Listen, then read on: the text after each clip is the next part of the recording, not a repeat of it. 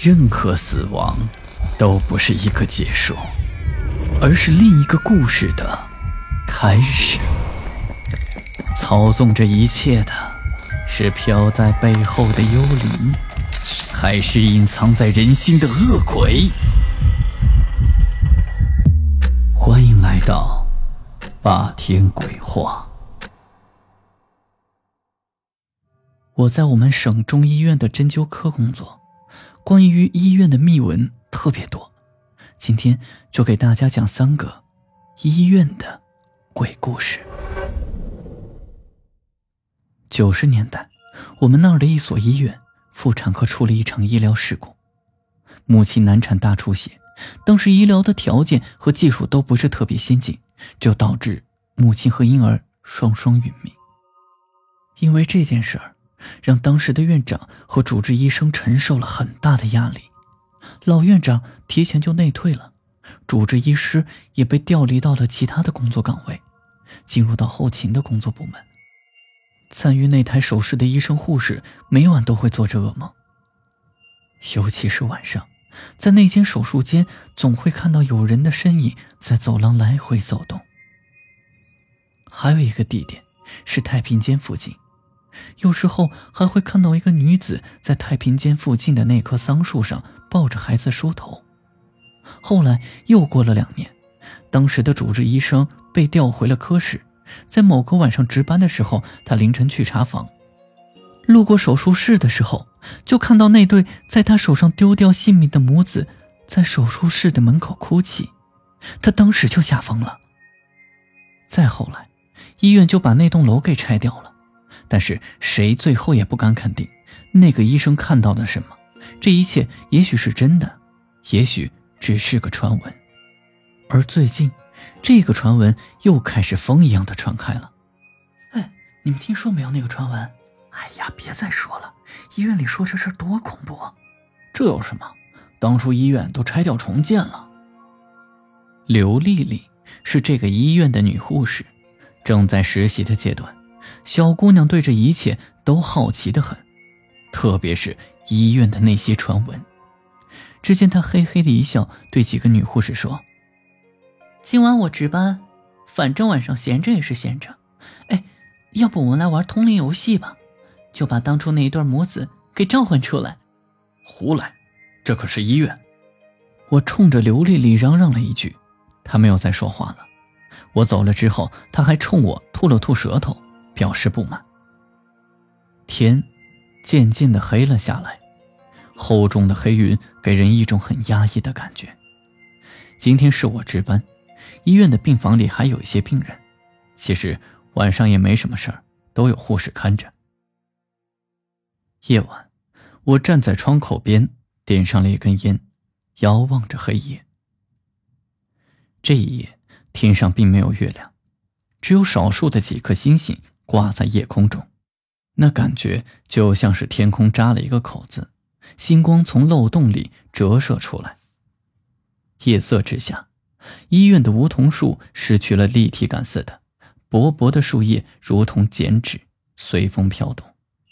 而这个时候，我竟然在梧桐树下看到了一个人影，好像还是个女人，朝我的方向直直的凝视过来。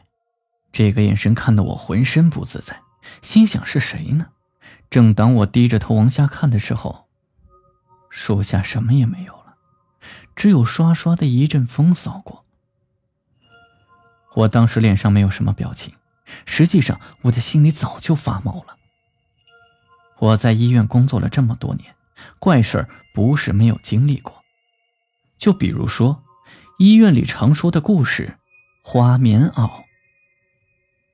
就是说，住在医院里有一个老太太，做了一个梦，梦见两个长得磕碜的人，尖嘴猴腮的抬着一口黑皮箱子，见人就问要不要花棉袄。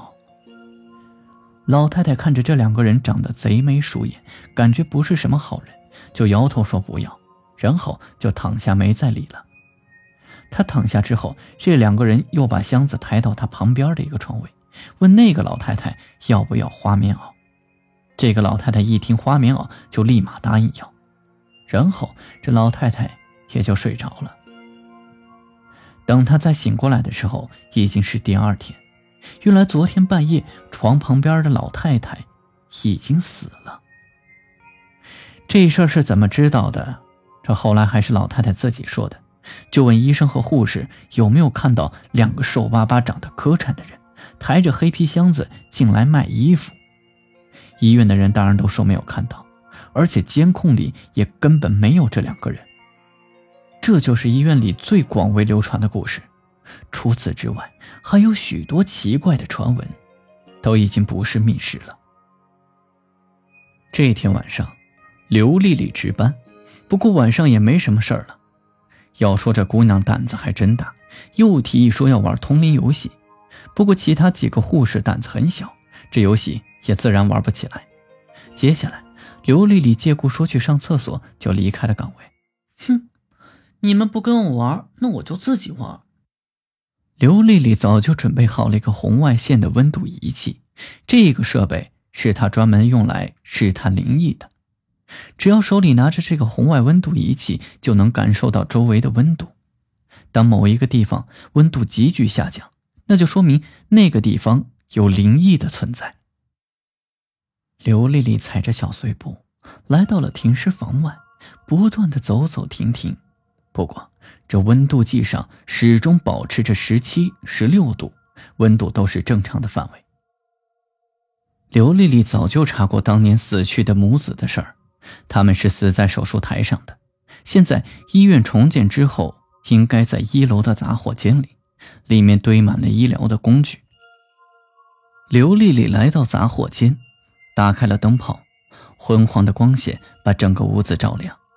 屋子里摆着许多的箱子，除此之外什么也没有。就在这个时候，电灯连续闪了几下。而那一刻，红外线仪器上的数字跳动的也很快，竟然从十六度一下跳到了零下十度。当时刘丽丽感觉浑身发冷，鸡皮疙瘩都出来了。她看到这个数字，吓得赶紧退出了房间。刘丽丽回来之后，似乎吓得不轻，脸色苍白，也不闹腾了，就安安静静地坐在自己的位子上，倒头就睡。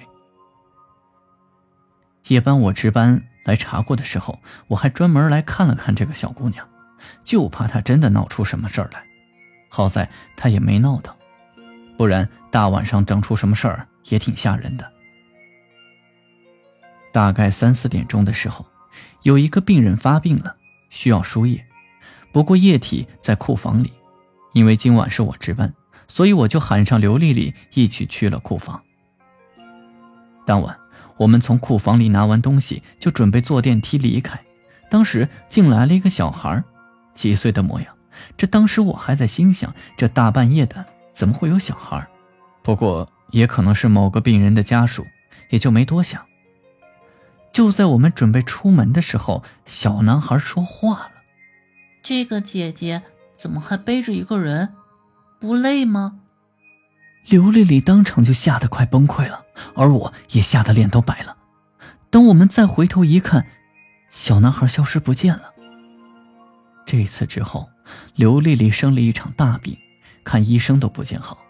直到后来，我和刘丽丽在库房的门口给当初那对死去的母子烧了纸钱，她的病也好了，这件事儿算是给解了。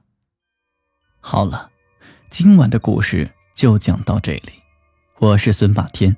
听完故事，记得点亮播放键上方的小五角星，以及右下角的小红心，给霸天更新的动力。午夜论奇案，民间言怪谈，这里是霸天鬼话，我们下期再见。